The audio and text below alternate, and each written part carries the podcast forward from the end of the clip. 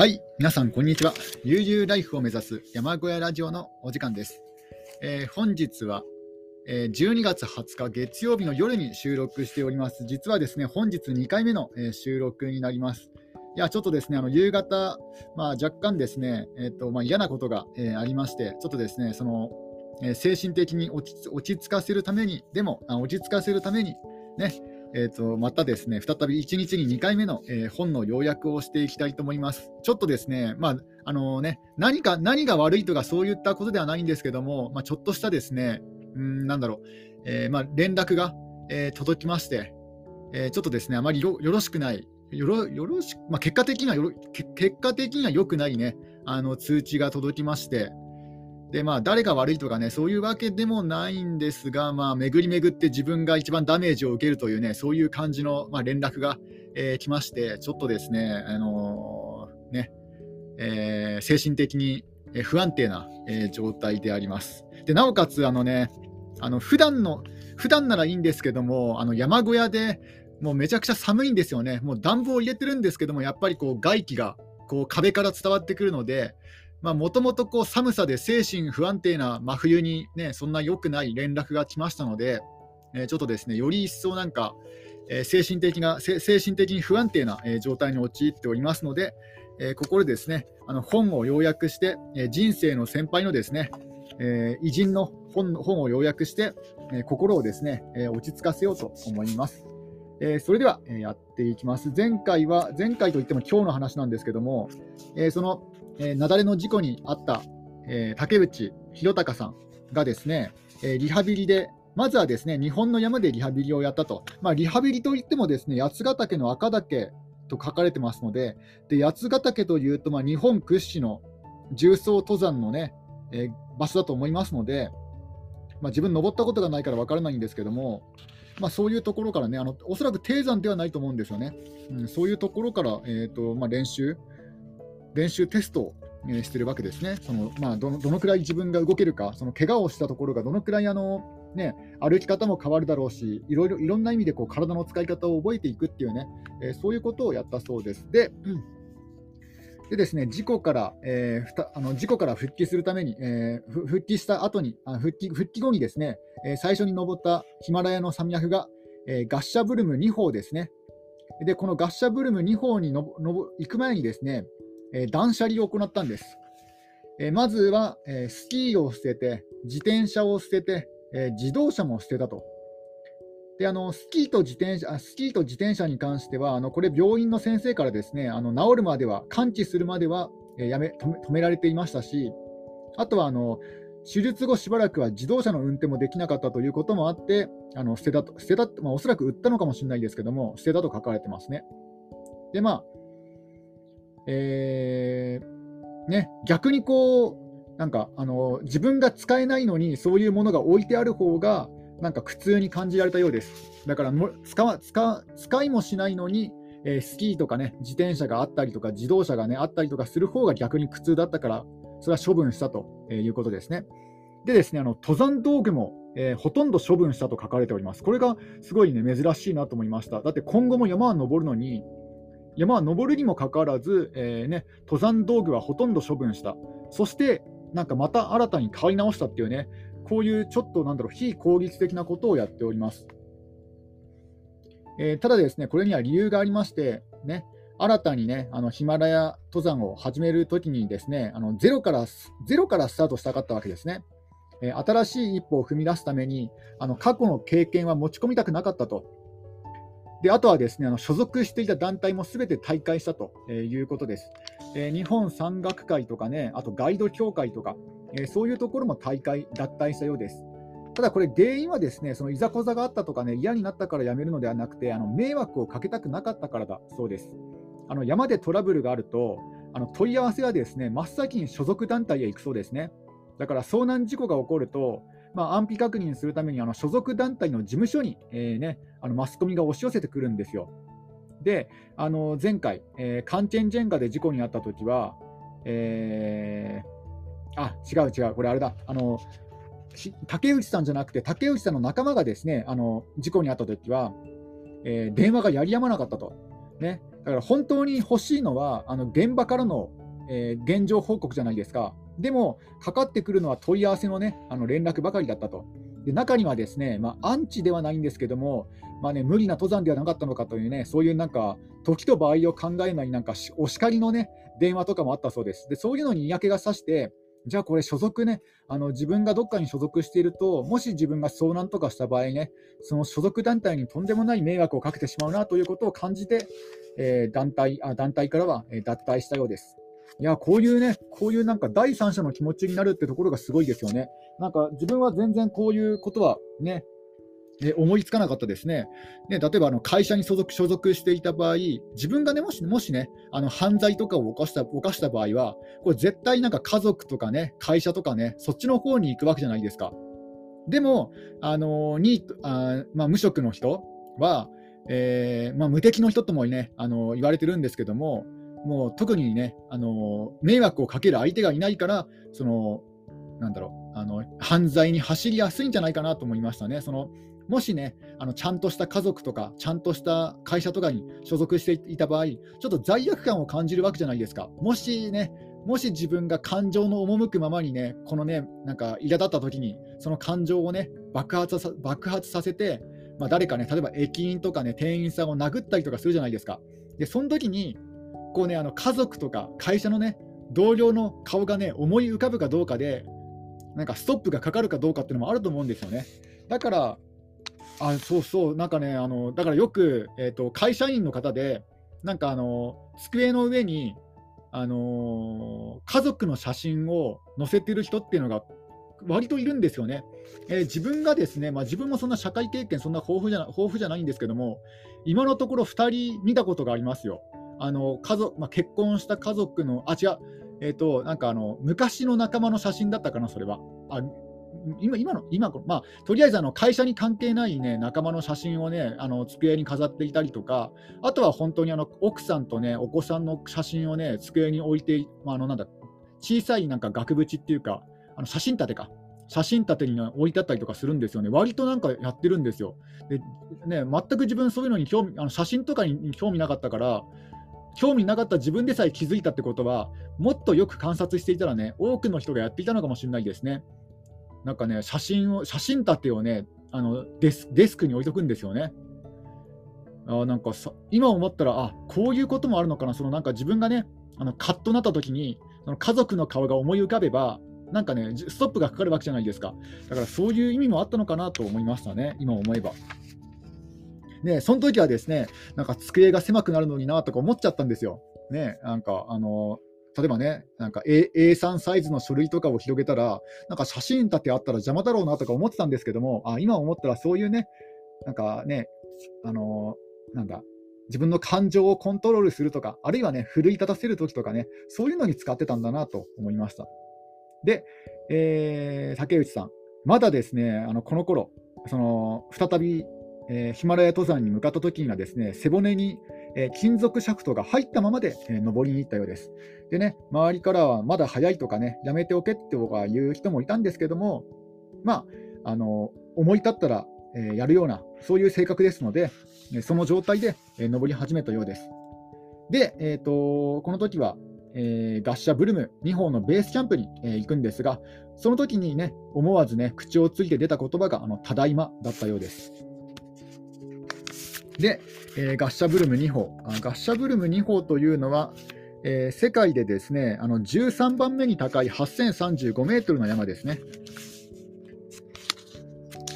えー、で山に登ること自体が、えー、自分にとってのリハビリだと考えてね、そういうふうに、えー、登るようにしたようです。だからベースキャンプとキャンプ1 1を往復して、え高度順化させるのもあるし、えリハビリする、リハビリするっていうこともあるし、そういう意味で、えー、ね、もう体に体に金属シャフトが入った状態で、えー、登りに行ったようです。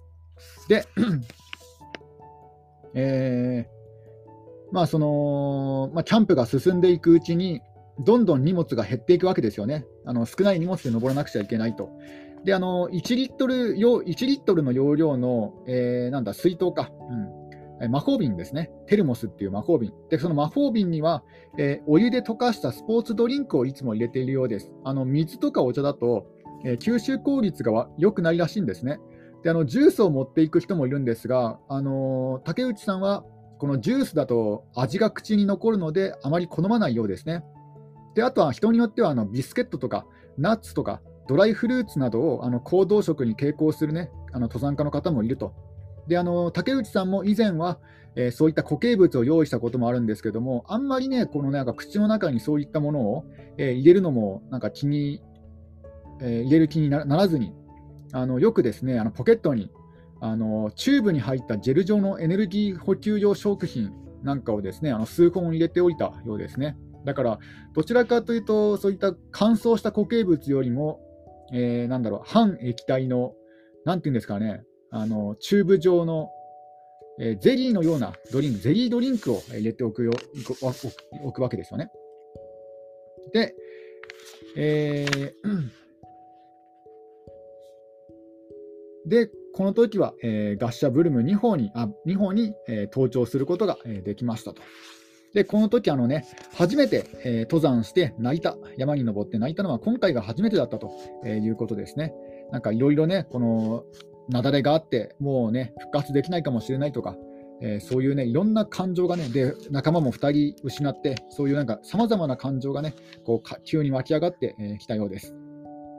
で、でこのガッシャブルム2号をですね、登頂した後は、ベースキャンプでしばらく休んでから、えー、今度はですね、えブロードピークに登りに行ったようです。えブロードピークも確かですね、8000メートル峰の一つで、えこれはですね、ガッシャブルムよりもちょっとだけ高い、数あの数十センチ高いあ、数十メートル高い、え世界で12番目に高い山ですね、8051メートル。確か栗木信和さんもブロードピークは登頂されていたと思います。えー、で、えー、ブロードピークのベースキャンプでは風邪をひいて体調体調を崩したと。えー、で、疲れも溜まっていたと。でも、登ると決めたと。連続登頂できるかどうかね、ちょっとこの金属が体の中に入った状態でも登れるかどうか試してみたかったようです。え、で、えー、結果的には、えー、ブロードピークにも、え登頂することができました。ただですね、あのガッシャブルム2号では特にあの痛みとか感じなかったんですけども、ブロードピークの時はちょっとですね足に違和感を覚えたようです。で結果的にはですね、あのその痛み、えー、MRI 検査を受けたんですが、えー、単純な、ね、使いすぎという足の疲労、過労過労ということでね、いうことだったらしいです。だから特に、ね、大きな怪我とかを怪我とかあの傷口が開いたとかね、そういうことではなかったようですね。よかったです。で、えー、その後にあのその金属シャフト背骨の、背骨の金属シャフトを抜く手術をしたと、えー、いうことです。でですね、あのえー、その金属のシャフトは、えチタン製なんですね。でチタンというのは、えー、頑丈なんですけども、この軽いんですよ。えーねえー、で、その縫い背骨に入っていた抜いたチタンのシャフト、金属シャフトは、えー、今でもですねあの机の上に大切に飾っていると書かれております。アクリルアクリルの台座台座を作って、えー、そこでですね、え、飾ってあるということです。これ単純にですねあの思い出深いから置いてあるのではなくて、なんか、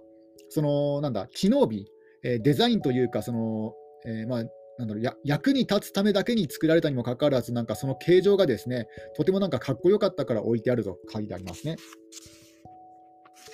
えー、で、えー、道具についても語っております。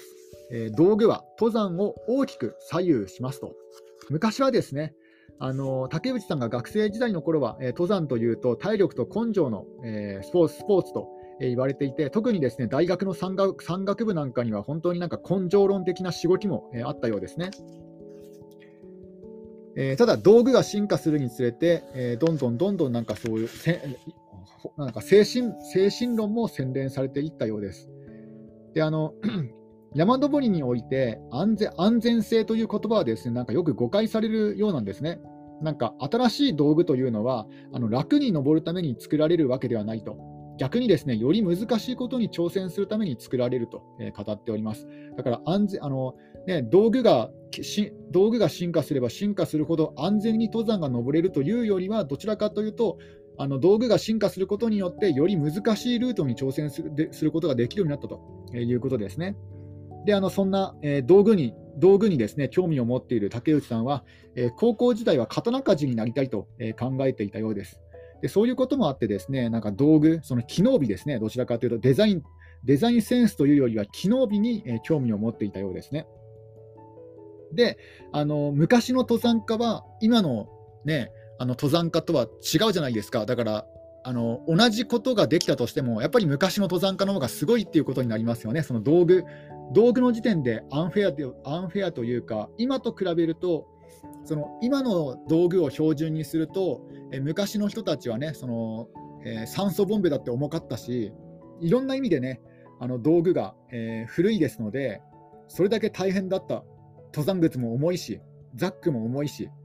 えー、だけどですね、だけどそれを入れてもですね、あのあんまりそこはそこはね深く考えないようですね。なぜかというと、あの例えばマロリーとかね、あのまあ、エベレストに最初にチャレンジして亡く亡くなられた亡くなられた方なんですけども、えー、当時としては最先端の道具を使っていたんですよ。だから、いつもですね登山家は最先端の道具を、えー、使っているんですね。で、あの初めて、えー、エベレスト登山に登頂したヒラリーさんもですね、えナイロン製の装備を使用していたんですけども、この当時はですねナイロン、ナイロンというのもあの実用化されて間もない最最先端の素材だったということですね。だからいつの時代も登山家はやっぱりあの最先端の道具を使ってあの登山していたようですね。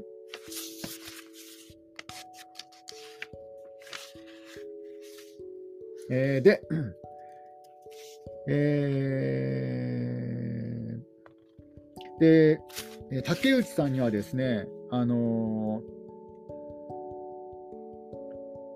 古い古い友人で、えー、山岳気象予報のですね、あのまあ、登山登山はやっぱり天気を読むってことがすごい大事になってきますので、えー、どうやってね、そうそうやってあの天気を読むかなんですけど、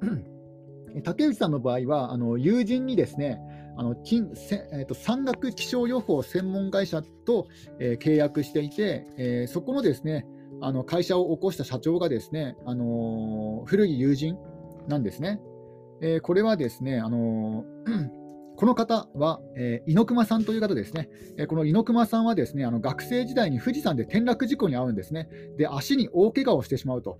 でまあ、そのその時はもう足は、ね、手術で治ったんですけども、ただ、その古傷が元で、えーと、骨髄炎を発症してしまったようですね。であの骨髄炎を発症してしまって、もう登山はね、もう無理かもしれないと思って、えー、今度はですね、えーと、気象予報士になろうと思っていたようですね。もともとなんか気象にも天気も、天気を読むにもです読むこともですねあの好きだったと。で天気を読むことも好きだし、あの山に登ることも山も好きだから、じゃあ、じゃあこのね、2つを組み合わせて、えー、ヒマラヤの天気予報をしようとね、えー、考えたようです。だから日本山岳気象の第一人者なんですね、この猪熊隆之さんという方ですね。で、えーと、この方この方のこの方にあの気象予測を、えー、お願いして、えーと、ガッシャブルム2号に、えー、そのガガッシャブルム2号に登頂したときは、このですね猪熊さんに、えー、気象予報気象予測をお願いしたようですね。で、えーと、その後にローツェ、ローツェでも、えーね、お世話になったようです。そして、えー、2010年にはですね、えー、超お湯という8201メートルの山にも登るんですけども、この時にも、えー、猪熊さんにお世話になったと。ただですね、あの前半は全然当たらなかったと。えー、前半、この猪熊さんの予測はですね全く当たらなくて、なんかね、おかしいじゃな、まあ、そんなね、あの喧嘩腰ではないですけども、まあ、たおそらく冗談抜いていったと思うんですけども、ね、あの全然当たらなかったですよって言ってね、ただ、あのー、えー、で、全然当たらなかったんですけども、途中でですね、あの超お湯、天候が悪くてですねで、雪も多かったんですね。で、他の登山隊が登頂を断念して撤収始め撤収を始めていたんですけども、あの竹竹内さんは、なんかね、あの人が言うからやめろっていうのは、ちょっとね、なんか聞き入れたくなかったと。あの自分の目で確認して、自分の目でこう天気をですね、確認してダメだったらいいんですけども、その前にね、あの降りてきた登山家から危ないからやめろって言ってやめるのは、ちょっとね、あの納得しきれなかったので、そのまま登山をですね、あの粘ったんですね。粘ったと。で、えーと、その猪熊さんとの、えー、やり取りで、であの後半はですね猪熊さんの予測が、えー、当たりまして、なんとか、えー、この、え超お湯に、え登頂することが、えできたようです。でこの時あの後半はすごいね、なんか当たったようですね。雪崩が、その天気は晴れるけども、雪崩がね、大きな雪崩なだれなだれが起きそうだから気をつけましょうとかね、そういうふうに言ったら、ま、全くその通りだったということです。えー、で、えー、超お湯にも登頂して、えー、あ、違うな、違う、違いますね。え、この時は超お湯には登頂できずに、翌年に2011年に登頂したようですね。どっか読み飛ばしちゃいましたね。えっ、ー、と、えーとですね、で、ラストチャンス、その猪熊さんの予測が予測通りに、えー、最後の日、まあ、チャンスがある最後の日ですね。えー、でこの日に、えー、行こうとするんですが、雪崩が起きたと、猪熊さんの読み通りですね。で、雪崩が起きて、で、やっぱりね、その状況で向かうのは危険かと思って、えー、やめたようですね。うん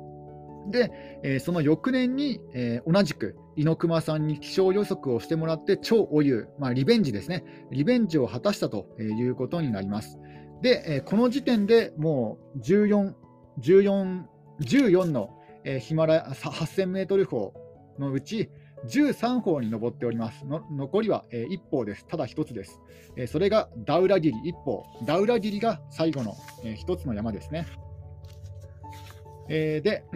えー、ダウラギリを、ね、残り一方ということになったらですね、あのー、周辺がね、慌ただしくなったということです。ただ、プレッシャーは、えー、なかったと。もうとというよりも、もうあのあのそういったデスゾーンとかに、ね、行ってしまうと、なんかプレッシャーなんか感じていられないと、えー、語っております。で、あの今までの13座、今までの13座ではなかったが、ね、あの状況に陥るんですね。それはマスコミが同行するということになったんですね。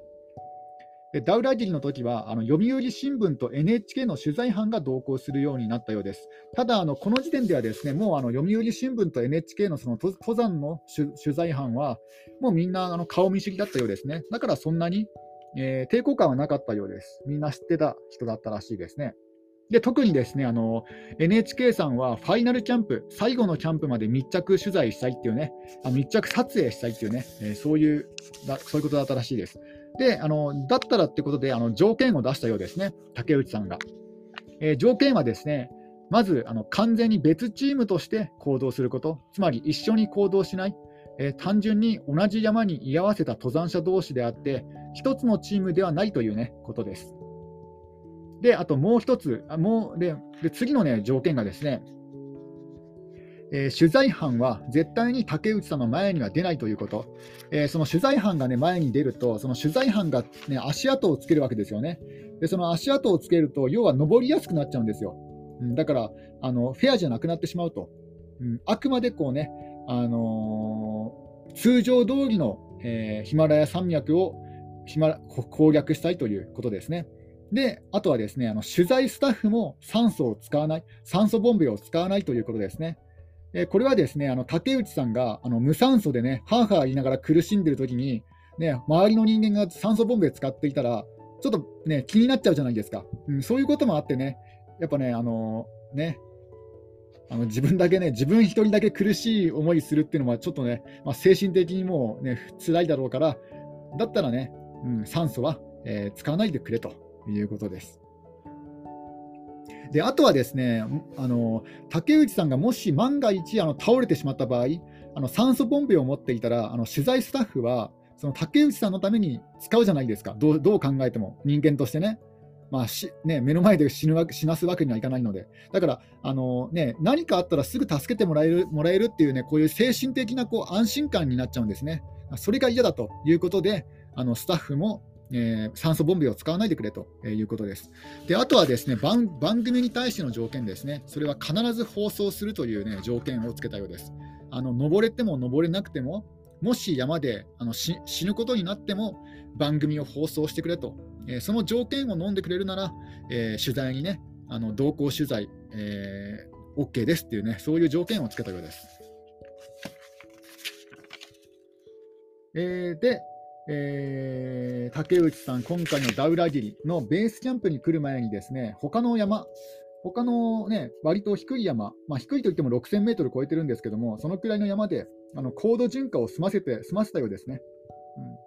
うん、で、あとはですね、あの山の神に頂上を目指す許しを請う、あのプジャという儀式を、えー、行ってから、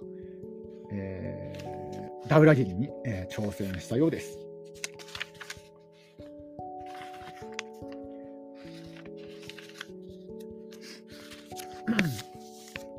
で、えー、ダウラディリのキャンプの中、あのテントの中ではですね、あの日本の組織登山によくあるような、ああいう会議室みたいな雰囲気にはしたくなかったようです。で、まあ、要はですね、楽しもうということですね。テント生活でも、えー、なるべく楽しもうということで、ラジコンを持ってきたようですね。ラジコンのヘリコプター。まあ、これはですね、まあ、の遊ぶってこともあるんですけども、実験でもあったようですね。えーえー、ダウラギリの、えー、ベースキャンプは標高4700メートル。で、あの空気も気圧も平地の半分だと、2分の1ということで、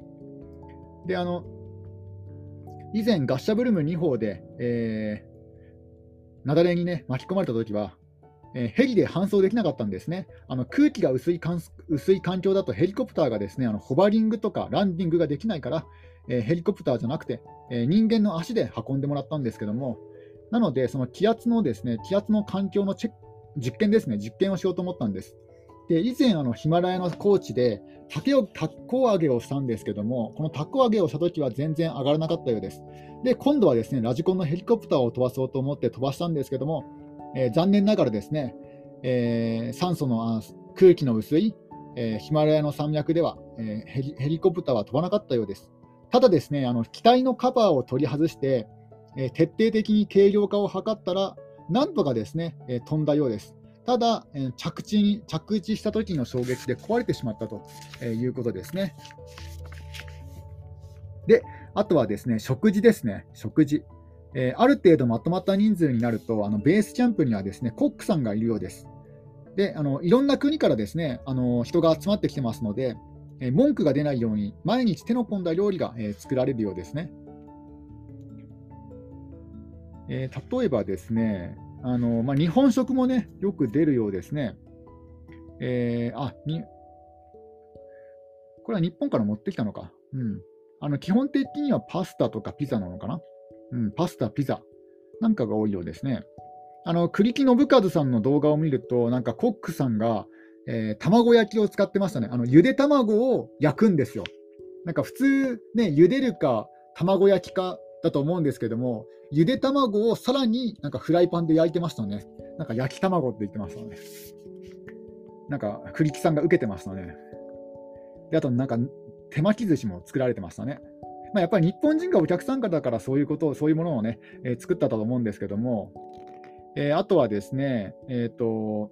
日本食のトレーニングを積んだコックさんを依頼したようですね。あの日本食が食べたくなるので。で、あの焼き焼き魚定食、とんかつ定食、のり巻きなどを、えー、作ってもらったようですね。で、人によってはね、あのベースキャンプに来てから来てからの方が太ったっていうね、えー、人もいるようです。えー、竹内さんは余計なね、余計な筋肉を体につけたくないということもあって、えー、普段はですね、あの3食きちんと食べることがないようですね。なんか意外ですね、なんか登山家ってなんかすごいガツガツ食べるような、そんなイメージありましたけども、ね、逆にこう余計な筋肉をつけると、えー、歩くとき重くなってしまいますので、あえて、あえて食事は、えー、食べないと、まともにたきちんと食べないということなんですが、えただですね、飲み物には必ず持っていくこだわりがあると。えー、必ず持っていくものはものがあるんですね。え、それがですね、コーラなんですよ。えー、ダウラゲリ、今回のダウラゲリ登山には、えー、30キロの、えー、コカ・コーラをあコ、コカ・コーラとは書いてないけど、おそらくコカ・コーラかなと思います。コーラを持っていたようですね。で、ベースキャンプでは水代わりのように飲んでいた。この辺、意外となんかコーラなんかでいいのかなとか思っちゃいますけども、うん。なんかね、3食きちんきちんと食べなかったり、えー、水分補給、コーラで済ませたりとか、なんかすごい珍しいところあるなと。で、あのヒマラヤなんてこう周り中ね、氷とか雪があるから、その必要な水はそういう氷とか水をね、溶かして調達するんですけども、ただ、これがですね、あんまり美味しくないと。なんか意外とこう美味しいイメージがあるじゃないですか。ヒマラヤなんか氷河が溶けてね、あの流れ出した水ってなんか美味しいイメージがありますけども、え実際はですね、あの埃っぽかったり、あの岩盤を削った粉が混じっていたりして、なんか美味しくないということです。これはあのつららをね、舐め舐めたときにあの美味しく感じないのと同じですね。えー、そう美味しく美味しくはないけども水がないと困ると。であとはですねあの竹内さん、コーヒーも好きなんですね。えー、コーヒー好きなんですけども、あのえー、プレッシャー式のエスプレッソマシンを持っていくようです。えなぜかというと、標高が高くて気圧が低いから、お湯がですね100度にならないんですね。低い気温でも美味しいコーヒーを飲もうとすると、えドリップ式ではなくて、エスプレッソになるということです。